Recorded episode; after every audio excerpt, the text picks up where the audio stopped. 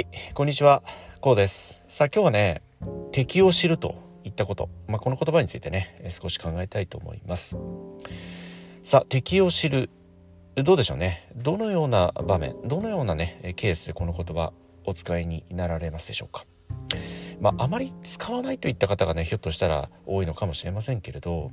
まあ、この敵を知るっていう言葉さまざ、まな場面にね応用できるかと思います。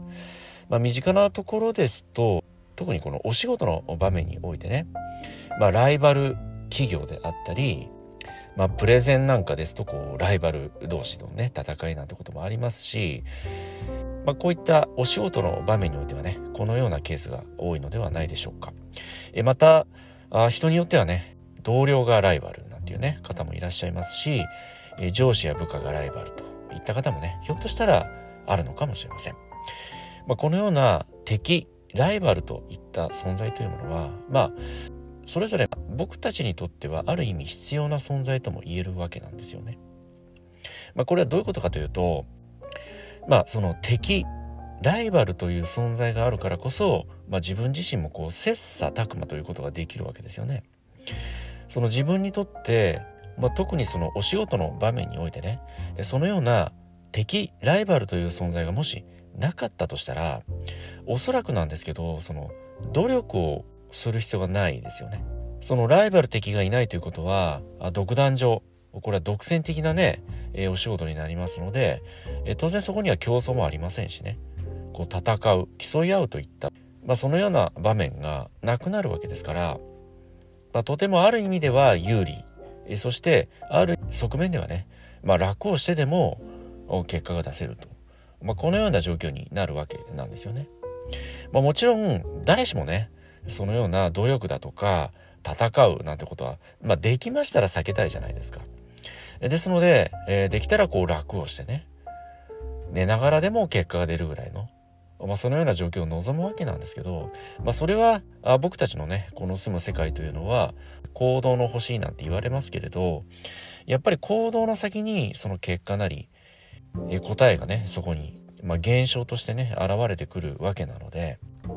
えその行動イコール努力といったこともね、えー、このような考え方も、まあ、できるわけなんですよね。まあ、そのようなことを考えますとね、えー、僕たちの行動といったものをこう喚起させるためにはねやっぱりライバルですとか敵と言われる存在がね必要なものだとむしろね自己成長といった観点からもね歓迎すべき存在だとこのようにね、え、考えることもできませんでしょうか。さあということを踏まえますとやっぱりそのライバル敵といったものは必要だとこういったね、えー、まあこのような考えにも至るわけなんですけどではねその敵ライバルと言われる存在に対してねどのように向き合っていけばいいのかということなんですけどもちろんその敵ライバルにはできることならね勝たなければなりません。勝つことによって、えー、自分の存在価値もそうですしこの優位な立場に立つことができるわけですよね、えー、ですのでそのライバル敵を知るといった言葉がね非常にそこに生きてくるわけなんですけど、えー、ではその敵を知るライバルを知るといったことはこれどういったことかと言いますとね、まあ、敵ライバルの出方まあ、ある意味こう仮説を立てて、対策をするということに尽きるわけなんですよね。その敵の出方手法をどのようにね、攻めてくるか、これを考えるというのは非常に自分自身の戦略を組み立てるといったことからもね非常に大切な考え方相手がこう来るだろうと、まあ、このような仮説を立てることによって、まあ、自分自身のねえこう攻め方ですとかまた守り方これも具体的に見えてくるわけですよね。えですのでそのまず敵を知るそして出方戦略をその敵ライバルのある意味その特色特徴を知るといったこともね非常に大切になってくるのではないでしょうか。ということを考えますと例えばね、まあ、相手がねライバル企業であったりまあ、ライバルのね人物であったりしますとやはりその人その企業の特徴をまず考えると特徴をまず知るということがね非常に大切になってくるのではないでしょうか。えそこにはやはりこう日々ね観察をする。その相手対象となる人物企業というものがあどのような特徴を持っていてね普段どのような行動をしているのか。えこれを普段からねアンテナを立てて観察をする。そしてその特徴を日々ねえこう洞察し掴んでいく。このようなねえ考え方。このような行動がねえ必要になってまいります。まあ、そのような普段の洞察観察といったこのような普段の努力というものがねご自身にとって今後のね戦略ですとかね守りに対してのね、まあ、非常にこう価値ある情報になってくるわけですよね。ですのでこう普段からアンテナを立てておく。そのライバルなり敵がどのような特徴を持っていてねどのような行動様式をとっているのか、まあ、こういったことを普段からアンテナを立てて、え観察し洞察し、えそして自分の中にね、え取り込んでいくと。まあ、こういった行動の繰り返しの中にねそのご自身にとっての有効的な戦略戦略術というものがね具体的にね組み上がってくると僕はねこのように考えておりますそのようなね日頃の普段のね積み重ねが、まあ、ご自身のまあ、情報量の多さといいますかね、引き出しの多さ、ひいてはね、ご自身にとっての強さと、このような結果となってね、え返ってくると。まあ、こんなことも言えるわけなんですよね。まあ、特にこのビジネス、お仕事の場面というのは非常に、まあ、ある意味ではね、弱肉強食なんていうね、えー、まあ、このような側面もね、あるのがこのビジネス、お仕事の場面でもあります。